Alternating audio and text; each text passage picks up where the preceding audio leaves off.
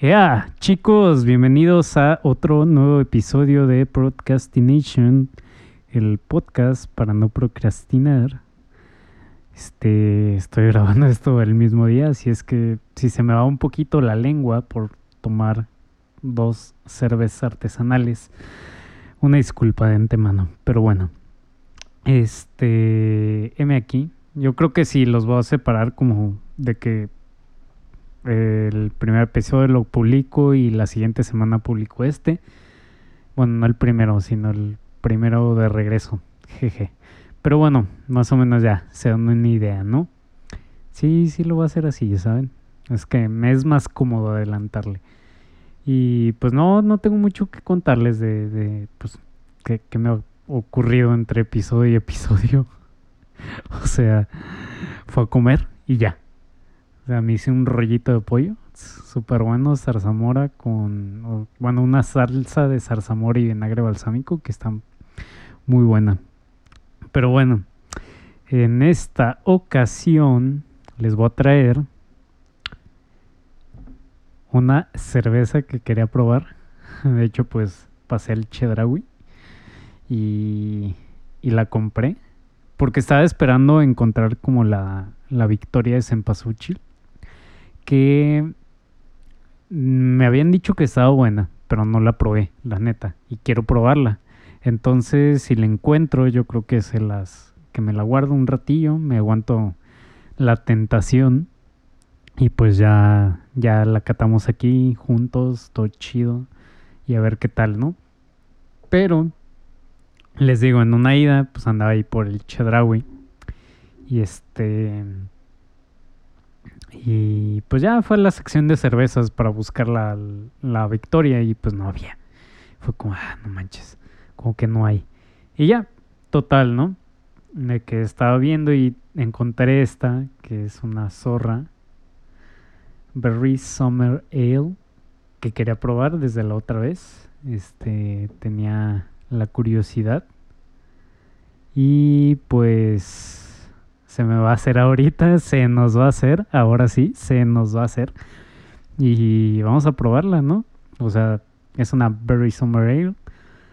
Vamos a leerlo un poquito. Cerveza Zorra, pues saben que es de aquí, de Guadalajara.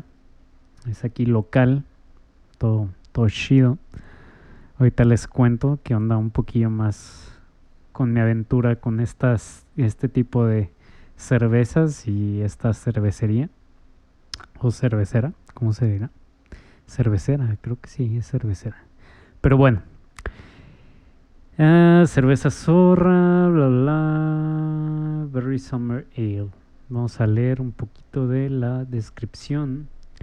Esta versión hermana de nuestra querida Summer, elaborada con frambuesas, por eso el nombre de Berry, completa el delicioso perfil frutal de las cervezas con el aroma característico de la fruta, una nota ligeramente ácida y un hermoso color rosado.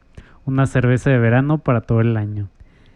Eh, ingredientes, agua, malta, lúpulo, levadura y frambuesas. Entonces, esto quiere decir que es una cerveza a la cual le han añadido un poquito de, de fruta, como pues más que nada para saborizar, ¿no? Digo, está chida, la verdad. Digo, me gustan esos conceptos y Zorra tiene, tiene ese tipo de conceptos. Bueno, un poquito no es como su prioridad, pero, pero sí, o sea, por ejemplo, ahorita les cuento más, pero probé una Lager Lemongrass y una, este, una con hoja santa. No me acuerdo qué estilo de cerveza era, pero traía hoja santa y estaba buenísima, neta, buenísima. Digo, ya, ahorita les cuento que show, digo, creo que merecen esta historia, porque el otro día, bueno, eh, primero pasemos a la cata ya, para que me emociono, ahorita los emociono más. Y vamos a ver el perfil general, el color pues no es tan turbia, amargor no es tan amarga, son 15 ibus, Digo, si la comparamos con la cerveza anterior, la de la Brew, era de 42 IBU, entonces va a estar pues ligerita.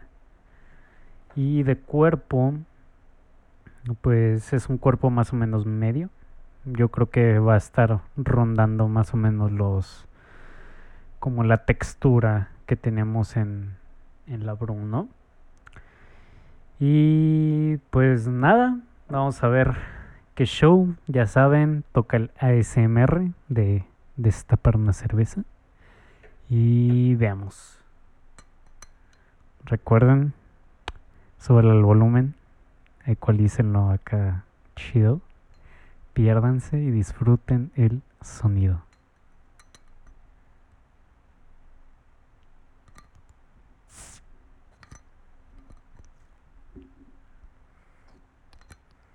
Ay, qué rico huele. Ay, joder. Listo. Ah, se me cayó la tapa. Bueno. Ah, me llevó una aromita así como tipo frutos rojos. Digo, obviamente pues, pero vamos a ver qué, qué procede. Recuerden lo que siempre les digo en cada episodio la denla 45 grados, su vasito, si quieren en copa, en copa. Yo estoy usando un mason jar, acá me improvisadón, pero porque este guardé los vasos chiquitos, entonces tengo puro vaso grande, no me funciona para este tipo de cervezas y un mason jar es como que más similar o lo más próximo a el tipo de vaso que debe usarse, pero ustedes degustenla en lo que quieran, ¿va? 45 grados y guardamos un poquito para los residuos.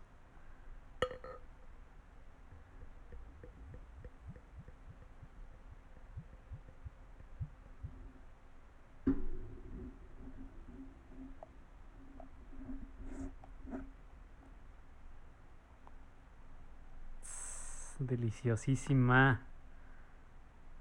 Está perfecta. Y ahorita antes de romperla, tiene un color a toronja, cañón, ¿eh? O sea, cañón, cañón. Le, neta sí me... Mm, o sea, está interesante el color. Fuera de paro. Ya vamos a romperla.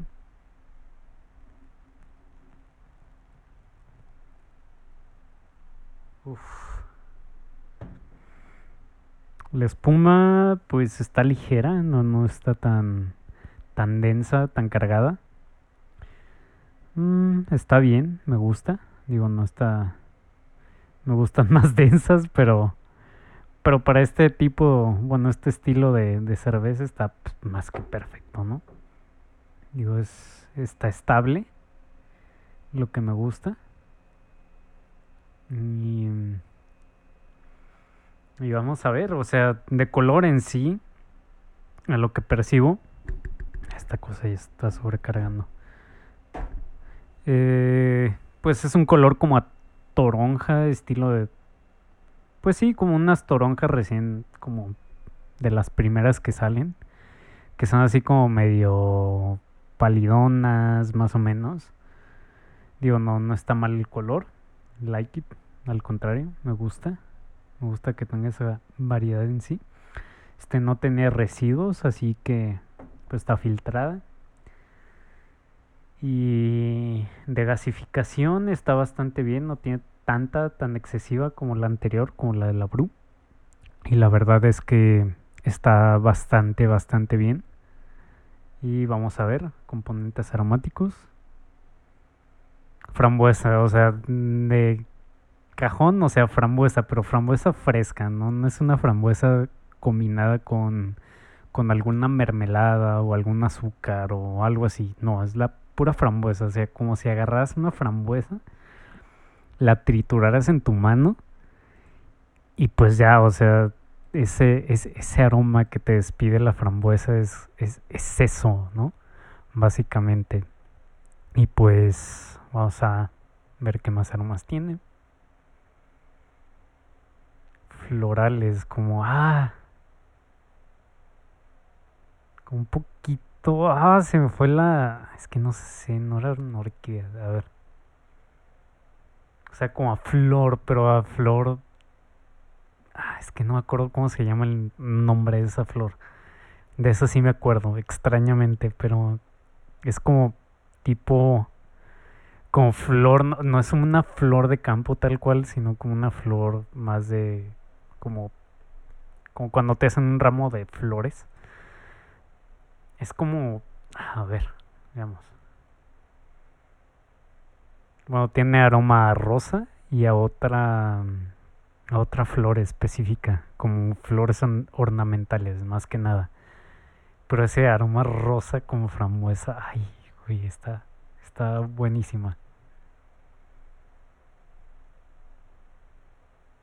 Tiene una aromita ahí medio tropical, no tanto.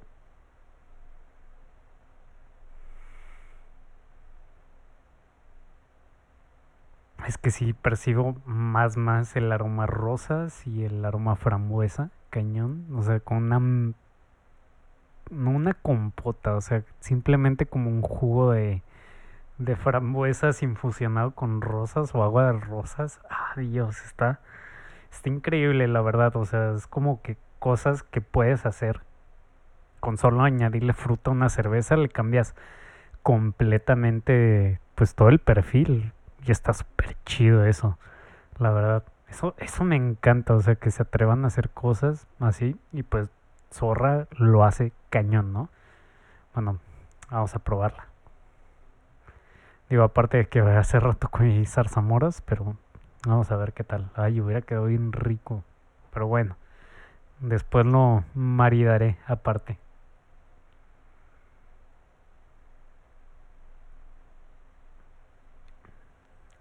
De cuerpo está súper ligera.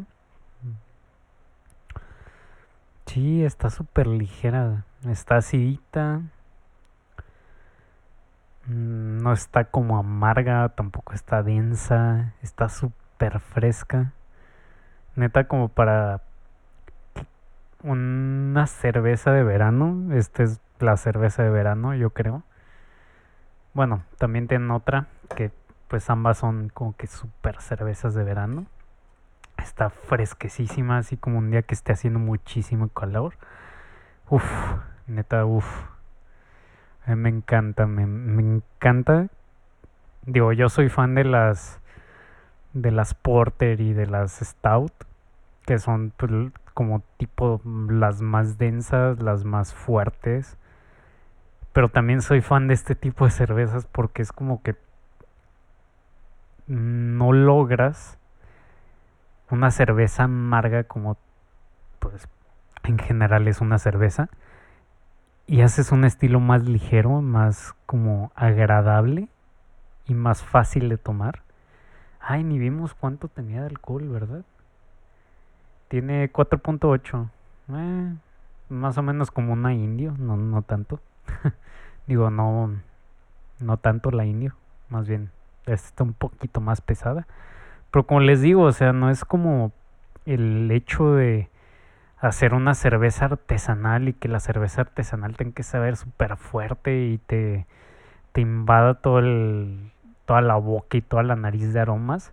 Que eso me late, obviamente, a mí me late, es gusto personal, pero, pero creo que también está lo complicado de lograr una cerveza así, como más ligerita, más, más adaptada a cualquier tipo de persona y está increíble. Ah, Dios, está riquísima. Está muy fresca. Digo, aquí en mi cuarto que está haciendo calor, pues está más que perfecta. Y pues sí, o sea, está, está muy buena. Vamos a ver cómo evoluciona con temperatura. La tiene el congelador. Y no te queda así como permanente, te queda el dejo de, de la frambuesa y la rosa, pero hasta ahí, ¿no? De hecho es una cerveza que pues sí bien podría tomar cualquier persona, no no como si le presentaras una double stout a alguien y dijera, "Ay, sí, qué rico", ¿no? Digo, no cualquiera la toma, obviamente, pero está está bastante buena. Y ahora sí vamos a pasar con la con la historia de Zorra. Bueno, el otro día, este, estaba en Instagram, bueno, hace mucho y vi que Zorra iba a sacar una, una edición de su cerveza, bueno, una de sus tantas cervezas, pero con hoja santa. Digo, una hoja santa es como una hierba aromática que es usada como cocina tradicional mexicana. Se usa mucho con pescados y, y en algunos moles. Y obviamente pues a mí se me hizo interesante y yo le dije a mi novia y a un amigo y pues nada, no fuimos, ¿no? X. Y después sacaron una stout, una White Imperial Stout, algo así, ¿no? No recuerdo, ahorita se los debo, ahorita lo checo aquí en Instagram. Y la neta se me hizo interesante porque no es no era como el color habitual de una stout, era como más tipo ámbar, más o menos, tirándole ámbar. Y dije, güey, este está rarísimo, o sea, quiero ver cómo lograron esto una cerveza, una stout. A ver, déjales digo. Vamos a ver. Y les digo, quería ver cómo lograron ese tipo de color con con esos aromas, ¿no? Era, sí, Imperial, no, esta es la Red IPA. Acá está. Imperial White Stout. Entonces, quería ver, quería ver, o sea, quería explorar, quería saber qué, qué show, ¿no? Y le mandé a mi amigo de toda la vida, el Diego. Saludos al Diego, jeje. Este, le mandé la publicación, le dije, güey, pues ¿qué, qué onda, ¿cuándo vamos? Ah, pues arre, el fin de semana, ¿no? Y fui el fin de semana hace... ¿Hace qué? ¿Qué será? Hace... Sí, pues el fin de semana antepasado. Bueno, o sea, hace como tres semanas para cuando se publique este podcast, ¿no? Y pues ya, o sea, fuimos, yo llegué primero porque pues, había lluvia y tráfico, ustedes saben, Guadalajara. Y hagan de cuenta que Zorra abrió como un tipo pub, un, sí, pues un restaurante, se puede decir, ¿no? Un restaurante bar, más bien bar, que es más dedicado a la cerveza y que sirven platillos y lo abrió aquí en, misma Guadalajara, eh, cerca de Plaza México. Eh, ya conocerán, los que conocen pues más o menos saben por dónde, por Golfo de Cortés más o menos. Ah, pues al lado del italiano. Entonces, pues si tienen chance de ir, puedan ir. Cerveza Zorra, patrocíname porque te estoy haciendo publicidad. Pero sí, o sea, si tienen chance de ir, no es cierto, no sé qué. Pero está, está muy bueno. Además de que el chef de ahí eh, es, es amigo mío. Digo, lo conocí en la universidad porque me dio clases y ya después ya iba a su otro restaurante que es Ticún. Y pues ya iba, iba bastante seguido. Y pues ya ahí surgió ahí como ese cotorreo, ¿no? Y entonces él junto con Zorra abrieron el, el local. Y la verdad como que, bueno, él se dedicó completamente, no sé si esté dedicado en cuanto a la cerveza, pero se dedicó a hacer los platillos. Entonces, pues yo ya sabía qué estilo de platillos iba a tener, más o menos, y dije, ah, pues va. O sea, voy a ir a probar y voy a probar las cervezas. Entonces, pues ya llego con, llego yo y me pido la, Imperial White Stout. Entonces digo, güey, o sea, creo que es de las mejores stout que he probado en la vida. En toda la vida. Está buenísima. O sea, neta, no me creía el color. Y damn, o sea, súper buena. O sea, el, lugar estaba muy a gusto, la verdad. Estaba muy tranqui. O sea, la música, la, iluminación, el decorado. O sea, todo estaba muy bien hecho, muy bien logrado. Y la verdad, pues felicitaciones a Zorra. Y también, pues ya, o sea, ya me estaba tomando mi cerveza. Ya llegó Diego. Y pedí, bueno, él se pidió también otra White Stout. Y también le, le encantó este vato, ¿no?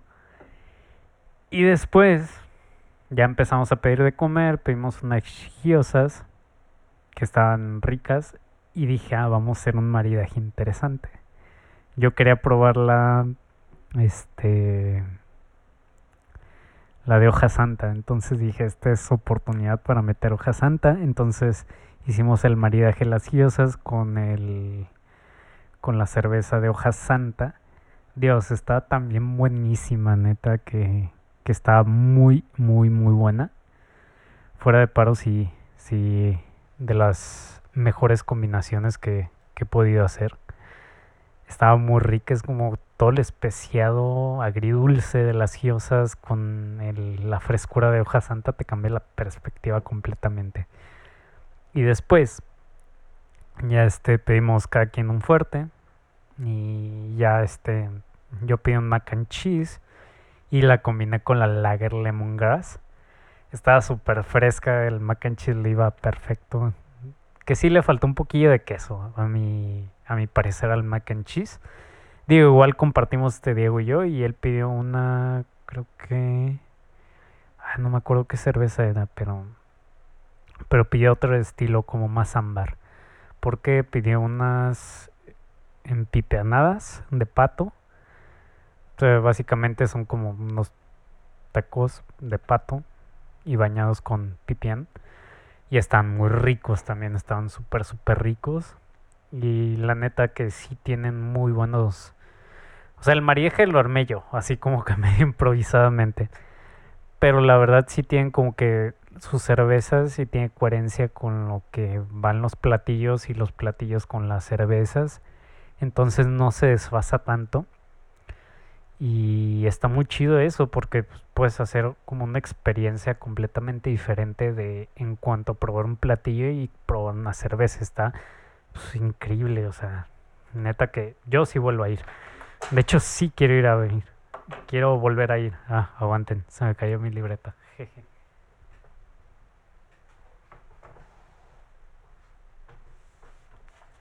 Ay, maldita suerte, se fue hasta abajo del escritorio. Pero ya, listo, recuperada. Sí, es que aquí anoto más o menos qué, de qué quiero hablar y todo. Pero bueno, o sea, les digo que está bastante interesante, que yo sí vuelvo a ir, sin problema y que pues se los recomiendo, o sea, si viven en Guadalajara o si quieren venir a Guadalajara o si vienen por alguna extraña razón, pues completamente recomendado, la verdad. Este está muy bueno, está a gusto el ambiente, no está caro, tal cual. Digo, cada cerveza ronda como entre los 60 y 80 pesos. Y los platillos pues ya varían, o sea, creo que no pasan de los 250, que el, más caro es el pork belly y algo con pulpo. Entonces no, no está caro en sí. Digo, en, en total entre los dos nos gastamos como 700, 800 pesos aprox. Y pues ya, o sea, no, no fue tanta la, la carga de, de precio, ¿no? Digo, es algo que pues puedes limitarte, no sé, la semana en, en gastar en alguna estupidez o unas dos semanas en no gastar tanto pues puedes como que juntar poquito, irte, pedir un platillo, una cerveza, te gastas 200 pesos, 250 y la verdad está muy chida la experiencia. Tienen cervezas bastante interesantes y la verdad es como que, wow. Me, me encantó, me encantó el concepto y hasta Diego dijo, o sea, yo no soy fan de Zorra, la verdad, pero este nunca había probado ese tipo de, de cerveza, ¿no? O sea, como que la experimentaran y eso es algo que, que neta yo aprecio bien cañón, que que se atrevan como a experimentar todo, todo ese pex, ¿no? De que le agreguen ingredientes, le quiten, le muevan, le cambien el color como en la Imperial Stout. Y uff, neta está, está buenísima. Neta, vayan, vayan, vayan. Cervezas zorras, si quieres mandarme un paquetito ahí de tus mejores cervezas y catarlas aquí, estoy completamente abierto. ah, si quieres, si quieres no, no es cierto, es broma. Pero si quieres, no es broma. Pero sí. increíble, increíble el lugar. La comida también está súper buena. 10 de 10. Prefiero Tikun, obviamente, porque es como una comida más elaborada. Pero Zorra está súper, súper bien. O sea, si quieres una comida un poquillo más casualita, pues, claro. ¿Y qué más? Pues creo que ya, sea, es toda mi experiencia en cerveza zorra. Ya después nos fuimos a casa Trapiche a probar algunas colimitas que no estaban tan mal. Y ya después fuimos a Maca, hicimos ahí como todo nuestro tour, ¿no? Y pues bueno, o sea, esta vez, aguanten antes de continuar con el tema de hoy, voy a tomar poquita cerveza. Dios, ya van 26 minutos casi, pero bueno, sorry por contarles mis experiencias y recomendarles lugares chidos. La espuma está muy estable.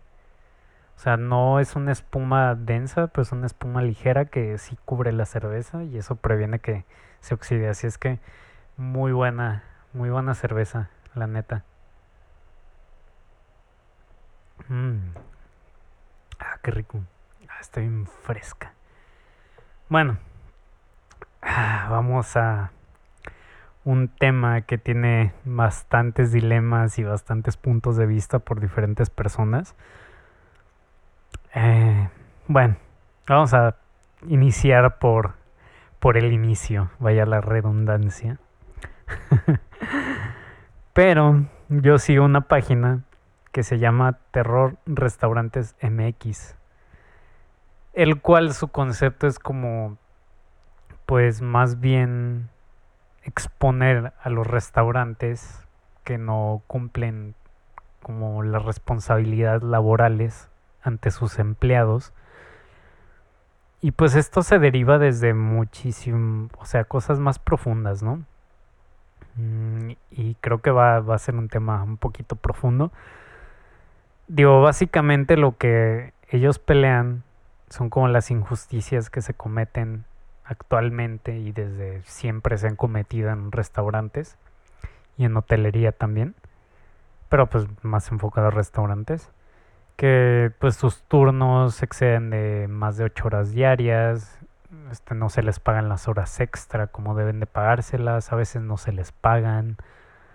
Em, también las condiciones, que no hay un horario establecido para comida, este comes donde sea a veces te cobran la comida y pues un sinfín de cosas que, creo que van muchísimo más arraigado a cuestiones de económicas y culturales. Entonces, pues sí, es una cuenta que la verdad sí se dedica como a exponer casos de mismos empleados que han estado o siguen estando ahí en la empresa y que pues sí denuncian de que, oye, ¿sabes qué? Pues este, aquí se incumple nos, el horario laboral, o sea, nos tienen desde las 8 hasta las 2 de la mañana, eh, aquí hay acoso sexual, aquí hay robo, robo de propinas, o sea, hay muchísimos temas los cuales ellos tratan. Este, si quieren seguirlos, igual síganlos, creo que son bienvenidos, estoy hablando por ellos, pero creo que son bienvenidos ustedes para que se den cuenta un poquito de pues de todo lo que se vive dentro de una cocina, o sea, tú vas a un restaurante, te sientas, comes y pues ya, o sea, comes a gusto, dices, ah, está muy rico, te la pasas súper chido, pero no sabes qué hay detrás de, ¿no? Muchísimas veces decimos, ah, pues está rica la comida, pago, o inclusive no dejo propina, este, o dejo propina, doy el 10, el 15, el 20 o lo que traiga de cambio en la bolsa y pues no vemos como todo el trasfondo verdaderamente de, de un restaurante, ¿no? Entonces, pues empezando por cuestiones de horario laboral, es que hay muchas discrepancias cañonas, porque en la Ley Federal del Trabajo dice pues todas las condiciones generalmente pues que aplican para todos los trabajos. Algunos artículos sí son más específicos de que en ciertos sectores, pero pues en sí en general son como la, legislación máxima en cuanto a, vida laboral. Pero, o sea, del dicho al hecho hay muchísimo trecho. Entonces, ahí cada quien hace lo que quiere básicamente. O sea, como les digo, en los horarios, la ley federal de trabajo marca que no puedes exceder de 48 horas tu jornada laboral. Y pues generalmente en restaurantes son como de que 9, 10 horas, en giros de alimentos más bien. De que tienes que estar 9, 10 horas, 11, 12. O sea, muchísimas más horas de lo que es, ¿no?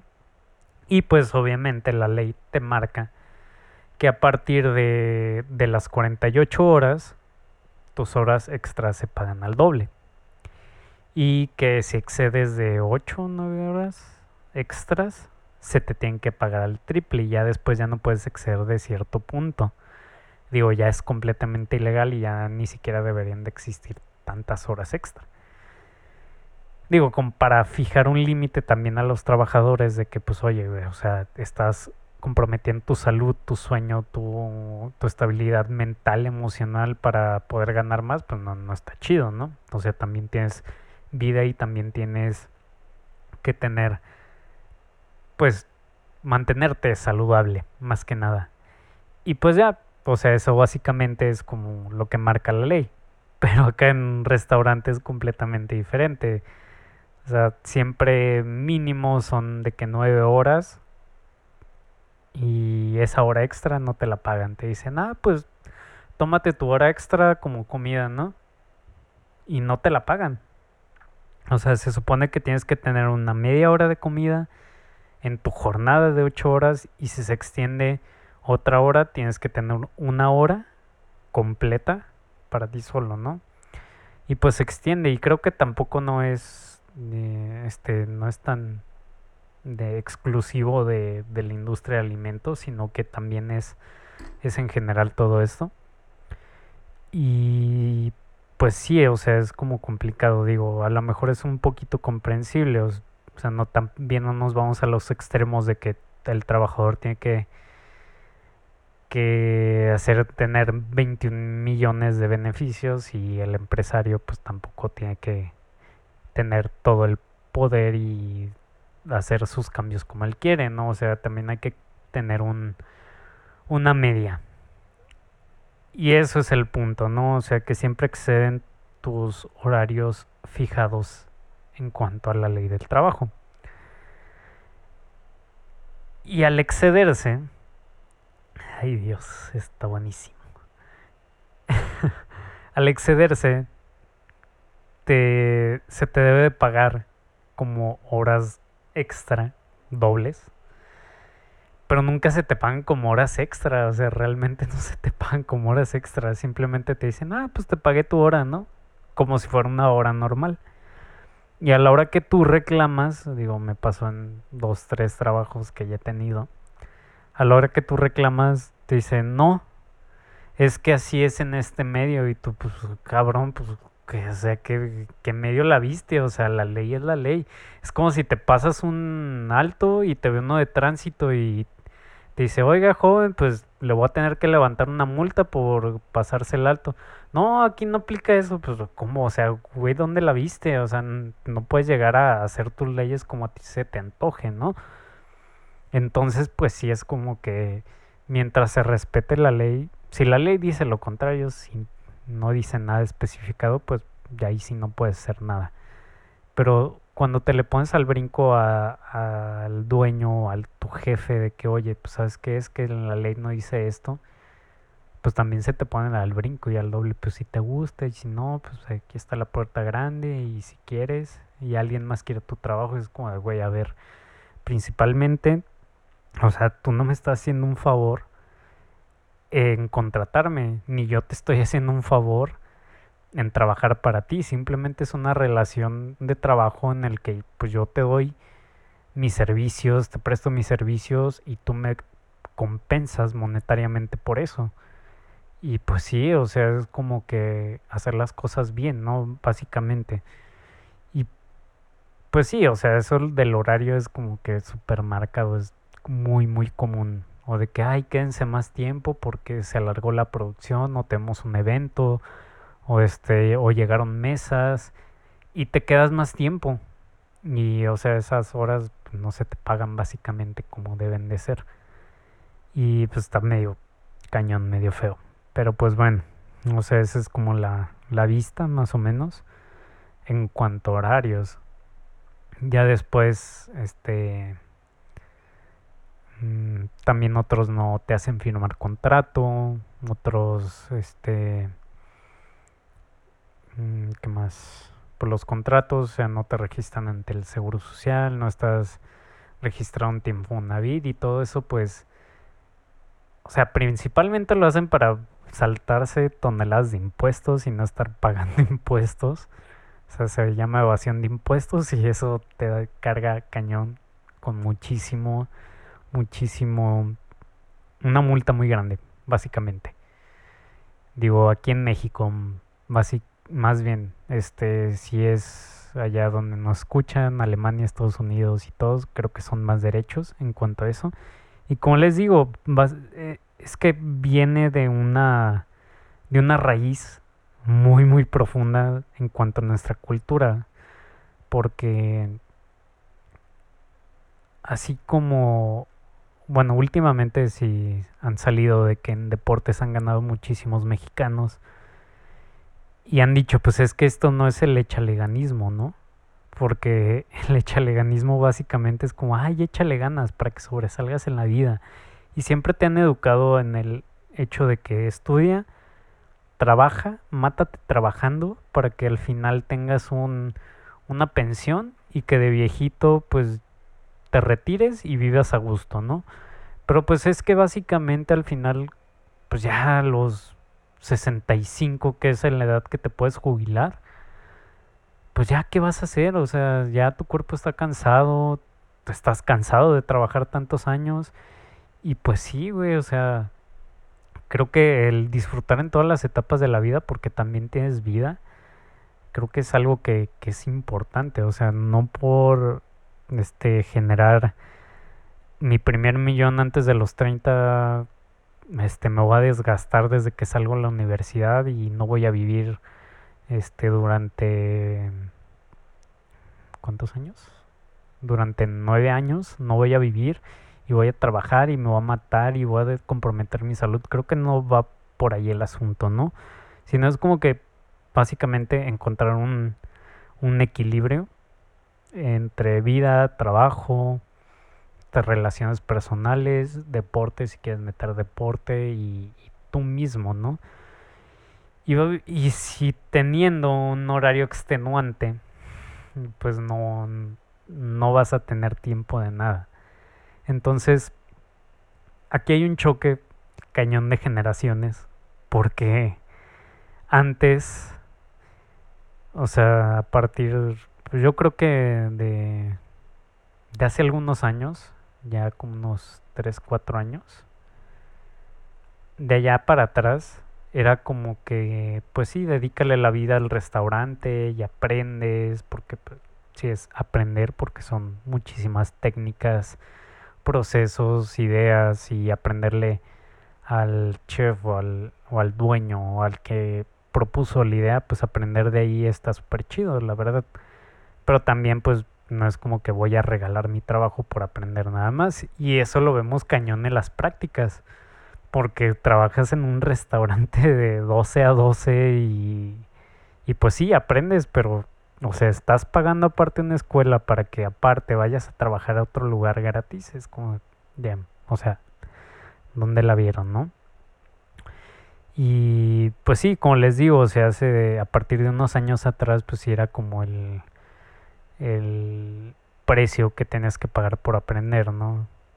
Y ahorita con la pandemia, que se fue a la shit todo, toda esta industria, pues creo que, que a muchos nos hizo reflexionar, a mí también me hizo reflexionar bastante, de que, que o sea, lo importante es como es esa parte de tener tiempo para vivir, ¿no? Y también como que respetar lo que es lo que debe de ser. Porque ves otras carreras y no fue tan dañado y el y si, los, si se apoyaba a ellos, digo, por parte del gobierno y por parte de las mismas empresas, era como, ah, ok, pues trabaja en tu casa. Yo sé que en restaurantes y hotelería pues, no puedes trabajar desde tu casa, a menos de que seas un administrativo. Pero sí, o sea, fue súper golpeadísima y se entiende que, que pues hubo pérdidas millonarias, billonarias, yo creo, sin problemas. Entonces, creo que también en esa parte hicimos como que reflexión de que, ok, o sea, necesito también una estabilidad en mi vida, no tanto una estabilidad laboral ni tanto una estabilidad económica. Y también la pandemia fue un parteaguas para eso, para decir, oye, ¿sabes qué? Vamos cambiando toda esa parte de los pues de los horarios y de lo demandante que es esta, esta carrera, porque sí es bastante demandante, o sea, no solo es físicamente porque estás parado durante un turno de ocho horas completamente mínimo y estás como que sacando platillos, montando, haciendo preparaciones, corriendo de un lado a otro, sino que también es mental, porque pues estás lidiando con el estrés de sacar todo a contratiempo, de tener todo listo, de atender como 20.000 comandas cuando llega y está todo, todo el comedor lleno. Entonces, es algo sumamente pesado. O sea, como les digo, es desgaste físico y mental y creo que no es valorado ni remunerado adecuadamente. Y malamente pues porque como les digo o sea no nos están haciendo un favor de brindarnos un empleo o sea la vacante ya está o sea yo yo puedo tomarla o la puede tomar alguien más. O sea hay 20 mil personas o, o muchísimas más que pueden postular, si pueden aplicar para el trabajo y la pueden armar y la pueden hacer. Pero el hecho de que se considere como que ah, te están haciendo un favor, como que no va, ¿no? Y como les digo, se está haciendo como ese tipo de movimiento en el cual se quiere cambiar esa parte y creo que yo estoy sumamente a favor. Y había un restaurante que está, bueno, estaba dentro de los 50 mejores a ver, ahorita se los checo. Creo que está. Está un capítulo en Netflix. Y. Pues les digo, o sea, básicamente el concepto, pues sí es como la cocina, cocina de autor, pues más o menos. Y la propuesta que es este chef es que no puedes exceder tus 48 horas laboradas, o sea, creo que son 8. Bueno, no sé en Australia legalmente cómo se manejen, pero te marcan cierto, ciertas horas que, que debes de cubrir.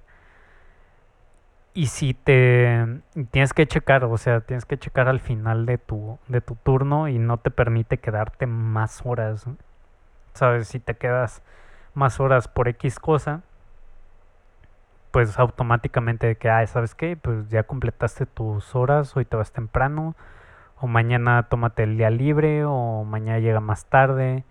Entonces creo que este sistema está bastante, bastante revolucionario, bastante adecuado para poder como, como encontrar un balance, porque pues sí, o sea, no somos robots, no somos máquinas como para estar trabajando todo el día.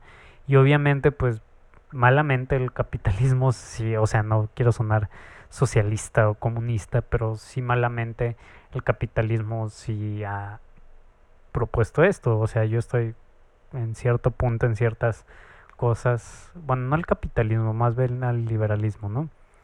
Que es diferente. Es como base capitalista, pero con muchas cosas muy cambiadas. Dejen encontrarlo.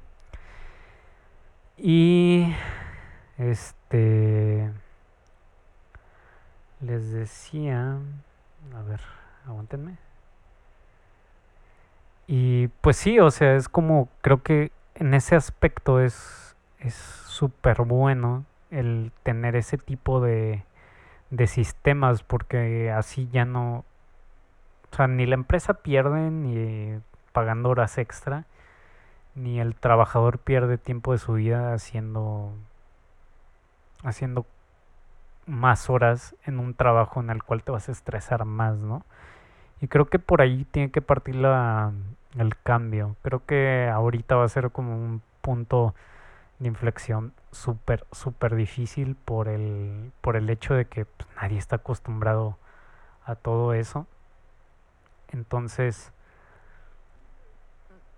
pues es como que el choque, ¿no? El choque generacional. De que unos opinan una cosa y otros opinan otra. Y tiene que ir por ahí, como que poco a poco se ir moldeando. Y si las nuevas generaciones nos mantenemos como en esa postura, de que, o sea, sí, vamos a hacer las cosas, pero vamos a hacerlas como deben de ser, derecho, como tiene que ser. A ver, uno, creo que es por aquí. A ver, a ver si me carga.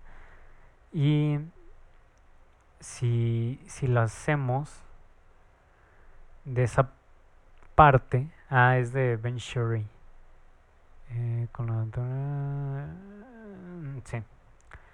Ben Sherry. Este, el apellido es S-H-E-W-R-Y. Entonces, les digo, como si, si por nuestra parte nos seguimos manteniendo en esa postura, pues creo que al final vamos a poder lograr el cambio y después van a haber otros cambios que pues a lo mejor nos van a perecer, pero, pero tiene que ir como que cambiando todo este asunto, ¿no? Al final todo es un cambio, todo tiene que ir evolucionando para bien o a veces para mal, malamente, pero pues este creo que sí tiene tiene que que haber eso, ¿no? Porque no nos podemos quedar estancados en lo mismo de siempre y esto ya lleva estancado demasiado tiempo. Así que pues sí, digo, muchos colegas, muchos amigos que están en el medio también piensan lo mismo.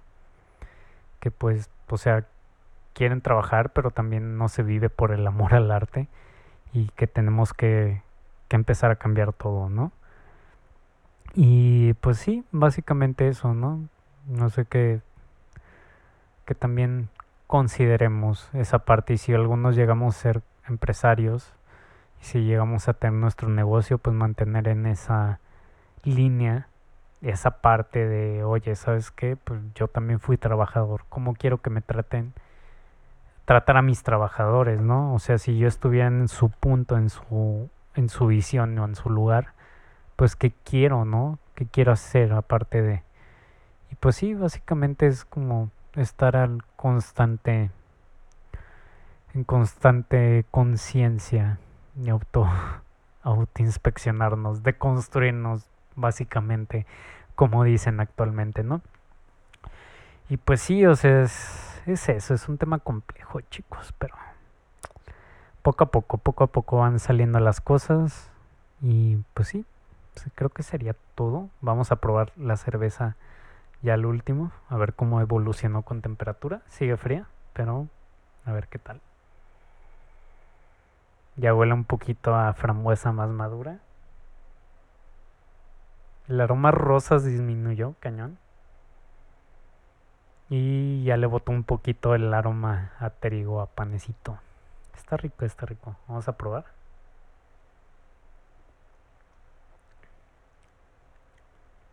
Mm, sí, es Es que no es un ácido abrumante, sino es un acidito acuoso que te hace salivar. Con un aguachile quedaría. ¡Ah, qué rico! Ah.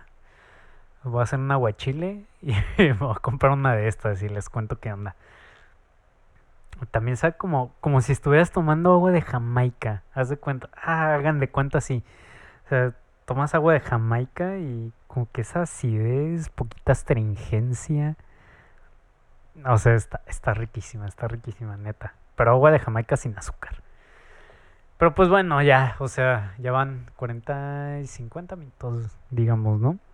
Pero pues básicamente eso es todo, ¿no, chicos? De que pues hay que hacer conciencia, conciencia de todo esto y pues tratar de mejorar a nuestro punto de vista y hacer las cosas bien como deben de hacerse. Y pues así, ¿no, chicos? Creo que la cerveza estuvo rica, la plática estuvo un poquillo profunda, pudimos haber profundizado más, pero pues si no se nos corta el tiempo. Va que va, chicos, los veo el siguiente episodio, disfruten de su cerveza. Sigan, síganme primero a mí en Instagram arroba ericrom21. Después sigan a Cerveza Zorra y a Zorra Bistro Pub si quieren ir, darse una vuelta, está muy chido. Ya si voy a algún otro restaurante o algo les haré una reseña. Pero pues este igual sigan a Terror, eh, Terror Restaurantes MX, tienen muy buena propuesta. Y así que todo chido, cuídense, ya se la saben.